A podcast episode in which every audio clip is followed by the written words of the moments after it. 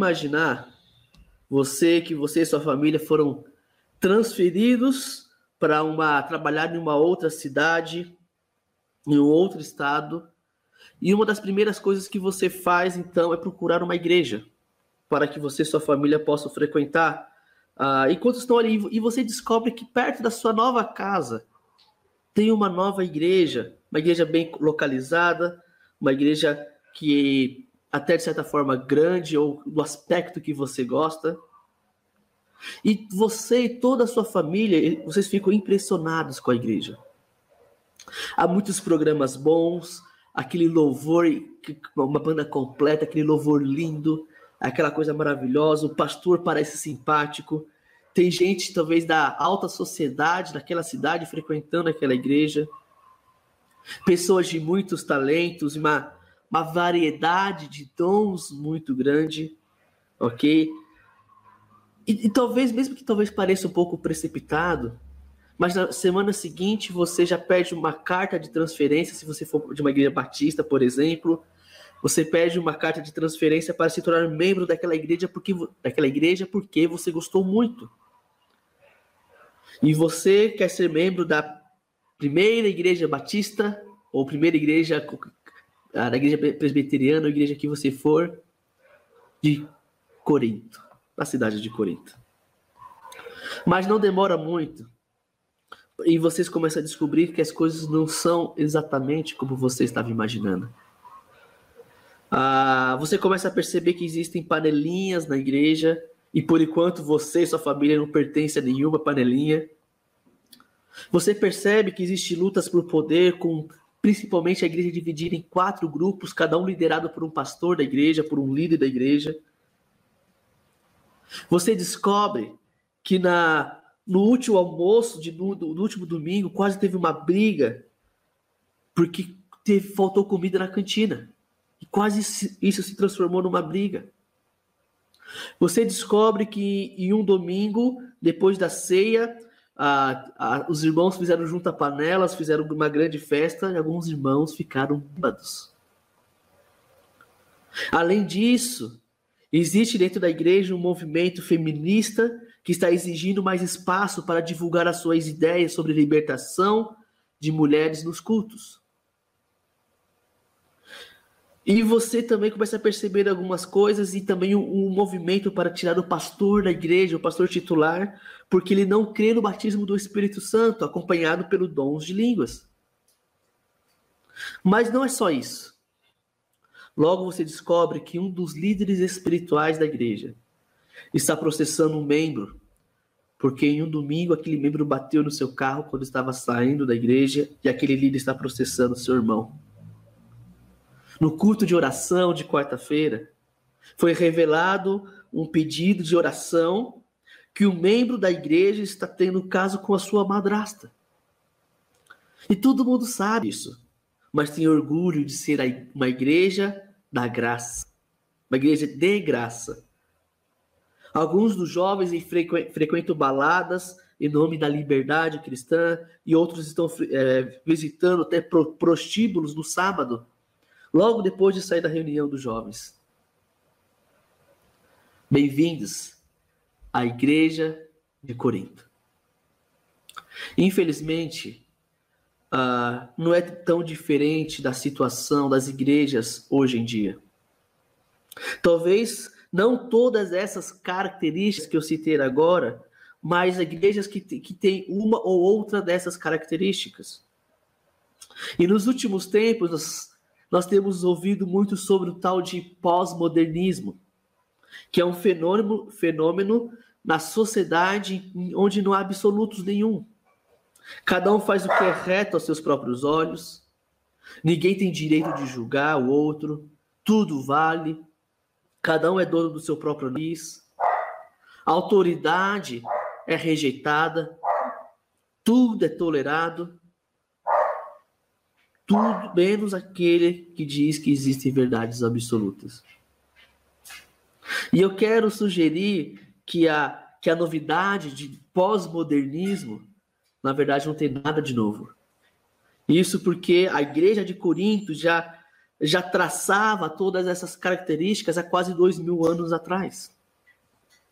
Naquela igreja, o que reinava era o egoísmo, era o interesse próprio, falta de consideração pelos outros e principalmente por Cristo. E essa visão centralizada no eu, nos meus direitos, nos meus desejos, na minha liberdade, no meu dom, leva a uma igreja dividida, cheia de partidos religiosos, de grupos de interesse. Produz igreja sem visão, igreja mesquinha, introspectiva, tão cheias de si mesmas, que vivem brigando por causa da, da, cor, da, da cor da cortina da cantina. Se vão ou não encomendar um, um berço novo um berço novo para o berçário. Se deve ou não pintar a escada. Igrejas começam a brigar por causa desse tipo de coisa. E isso é, é um absurdo. Infelizmente, em muitas igrejas no mundo, é justamente isso que se encontra. E o livro de 1 Coríntios vai falar diretamente a nós, pecadores, são egoístas, por natureza. E quando mais pecadores se juntam debaixo da mesma placa ou debaixo do mesmo teto, maior é as chances de ter problemas, de confusão e muito mais. Um pastor ah, muito conhecido aqui no Brasil, pastor Luiz Saião, ele disse certa vez que a igreja realmente é o é negócio de Deus. Porque imagina um monte de, monte de pecador debaixo do mesmo teto, tem, debaixo do mesmo teto. Tem tudo para dar errado e dar certo. Porque o rei da igreja é Jesus Cristo. Porque se dependesse de nós, seres humanos egoístas, não daria. E nós vamos estudar, vamos olhar para essa carta de 1 Coríntios, que é uma carta tão prática, escrita para uma igreja local, com a intenção de promover crescimento para aquela igreja. E o, o versículo-chave de 1 Coríntios, nós não vamos ler muitos textos hoje. Hoje nós trataremos mais de uma maneira mais panorâmica, olhando um pouco o contexto. Mas o versículo-chave de 1 Coríntios, se você estiver com a sua Bíblia aí, é 1 Coríntios capítulo 1, verso 10. 1 Coríntios capítulo 1, verso 10 diz o seguinte: Irmãos, pelo nome de nosso Senhor Jesus Cristo, peço-lhes que todos estejam de acordo naquilo que falam e que não haja divisões entre vocês. Pelo contrário, que vocês sejam cheios do, do mesmo, que vocês sejam unidos no mesmo modo de pensar e no mesmo propósito. É essa, esse o versículo chave de 1 Coríntios, que vocês sejam unidos em comum acordo, no mesmo pensamento. Não haja divisões entre vocês. E uma das principais características que nós vamos ver em 1 Coríntios é exatamente o problema da divisão. Mas hoje, como eu já disse, nós não vamos tratar em si uh, de algum texto específico, mas nós vamos ver um esboço de 1 Coríntios. O que nós vamos trabalhar ao longo desse tempo? Talvez algum assunto, só para você saber o que será tratado. E talvez algum outro assunto desperte a sua curiosidade. E aqui vai uma dica para você que eu já citei em outros momentos também. Se você tem alguma dúvida em algum trecho de 1 Coríntios, ou sobre algum assunto que 1 Coríntios trata. Você pode estar anotando para quando chegar lá você fazer a pergunta ou você me mandar pelo WhatsApp. Eu vou anotar e quando nós chegarmos nesse momento, ah, eu vou responder a sua dúvida, ok?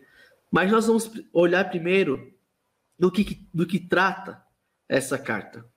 E, para ficar fácil para, para, para os irmãos entenderem, ah, eu dividi praticamente o livro inteiro em três partes, ok? E as três partes começam com a letra D, para ficar bem fácil para você memorizar, ok? Capítulos 1 a 4, o, o livro de 1 Coríntios trata sobre divisões na igreja. Capítulos 1 a 4, divisões. E nós vamos ver que é divisão a respeito da palavra, da mensagem e do mensageiro. Capítulos 5 e 6 trata sobre de, uh, disciplina. Ok? Capítulo 5 e 6, disciplina na igreja. E capítulo 7 ao 15, até, uh, na verdade até o final praticamente, sobre dúvidas na igreja. Ou, ou seja, divisões, disciplina e dúvidas. São o, o grupo, a maior divisão do texto, ok? Ok, de 1 Coríntios. E o tema do livro é uma igreja focalizada em Cristo e sua causa não tem tempo para divisões egoístas. Uma igreja focalizada, que tem o seu foco em Cristo e na causa de Cristo, não tem tempo para divisões egoístas. E eu gostaria, para dar um rápido panorama de 1 Coríntios, e como eu já disse, capítulos 1 ao capítulo 4, Paulo vai falar a respeito de divisões. A divisão a respeito da mensagem. Qual que é a mensagem? Uma mensagem sofisticada, a pregação. Lembre-se que Corinto fica na Grécia e os, e os gregos, eles são conhecidos pela sua eloquência, por falar bonito, e eles davam muita importância a isso. Então, uma pregação sofisticada versus uma pregação simples. Vemos o partido de Paulo contra o partido de Pedro. O partido de Apolo contra o partido de Jesus. Eu sou de Paulo, eu sou de Pedro, eu sou de Apolo, e ainda outros, eu sou de Cristo. Os tolerantes versus os radicais. Os recém-convertidos versus os velhos de casa. Os ricos versus os pobres. Homens contra mulher, mulheres. E foi uma bagunça.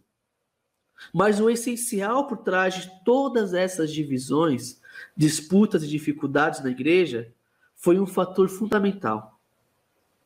Eles haviam perdido a razão de existir da igreja. Virou um clube, virou um shopping. A igreja, a igreja foi uma igreja egoísta. Cada um se preocupava com seus próprios interesses e seus próprios direitos. É a minha sabedoria, é o meu herói evangélico, o pastor predileto. Os meus direitos, os meus desejos, a minha liberdade, a minha libertação, o meu dom espiritual. Aquela famosa frase: Eu quero o que quero, quando quero.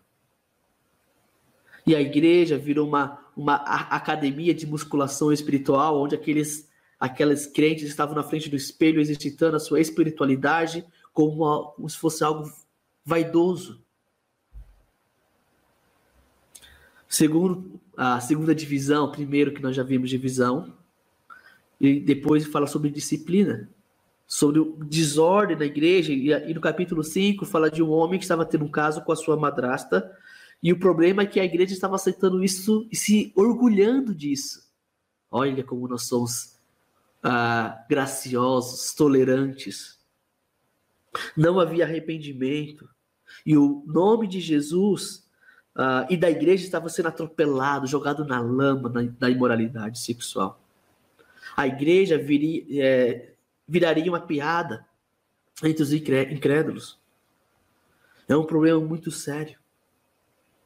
No capítulo 6 fala sobre levar irmãos para tribunal, os próprios crentes conhecidos na sociedade como seguidores de Jesus estavam processando seus irmãos diante dos tribunais da cidade.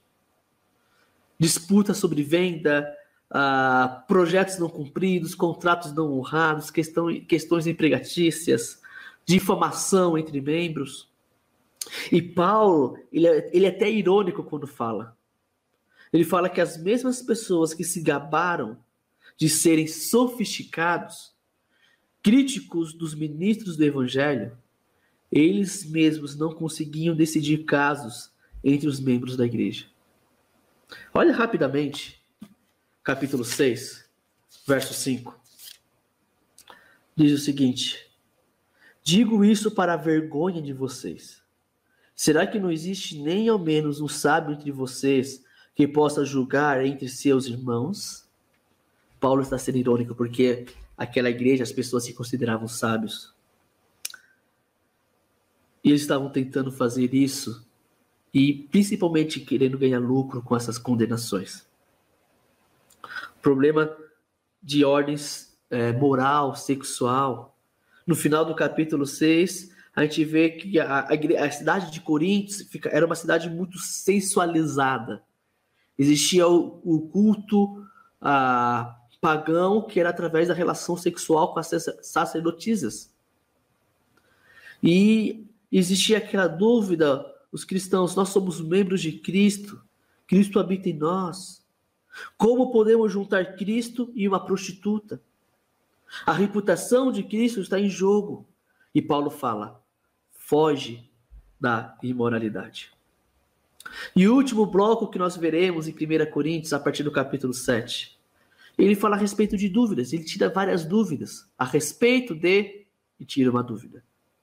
Ele fala dúvidas sobre o casamento, lá no capítulo 7, dúvidas sobre áreas cinzentas, dos capítulos 8 até o capítulo 10, dúvidas sobre o culto, no capítulo 11, Dúvidas sobre os dons espirituais, nos capítulos 12 até o capítulo 14. E dúvidas sobre a ressurreição, no capítulo 15. E para terminarmos, você gostaria de ser membro da igreja de Corinto? Todos nós, meus irmãos, temos um pouco de corintiano em nós. Desculpa, pastor.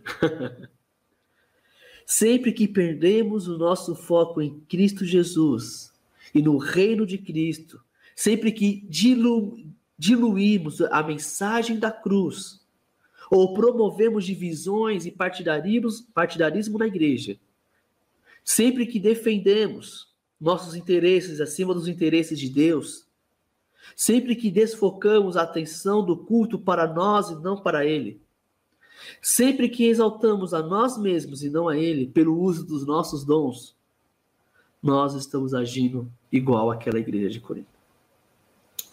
A igreja é sobre Jesus, sobre a sua morte e a sua ressurreição, e não sobre pessoas, não sobre estrelas evangélicas, não denominações, não bandeiras particulares, não hinos, não cânticos espirituais, não baterias, não a, a cor das cortinas da igreja, não o tamanho da construção, mas se não se vamos dar um carro para o pastor ou não, não a política da igreja.